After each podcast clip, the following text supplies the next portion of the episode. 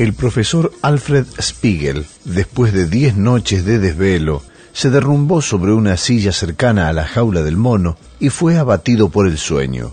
Era la oportunidad que el simio había estado esperando. Alargó una de sus peludas manos a través de los barrotes y se apoderó de las llaves del profesor. Quitó llave a la puerta de la jaula el profesor soñaba que un pájaro gigantesco lo hacía volar sobre una selva de la era cuaternaria que no podía descifrar. El mono abrió el estante donde el profesor guardaba los líquidos glandulares, mezcló varios dentro de un tubo de ensayo, trasvasó la mezcla a una probeta, hizo hervir el contenido y luego lo sometió a la radiación de los isótopos consultó durante cinco minutos el reloj de pulsera del profesor y al cabo de ese tiempo dio por terminado el experimento.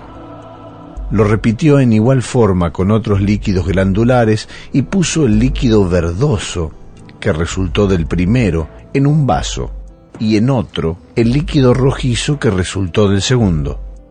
Le abrió la boca al profesor y le hizo tragar el líquido de color verde. Él bebió el líquido de color rojo. Luego introdujo al profesor en la jaula y se sentó, en busca de sueño, en la silla de aquel. Al día siguiente nadie notó la superchería y todos siguieron creyendo que el profesor Spiegel era realmente el profesor Spiegel y que el mono seguía siendo el mono.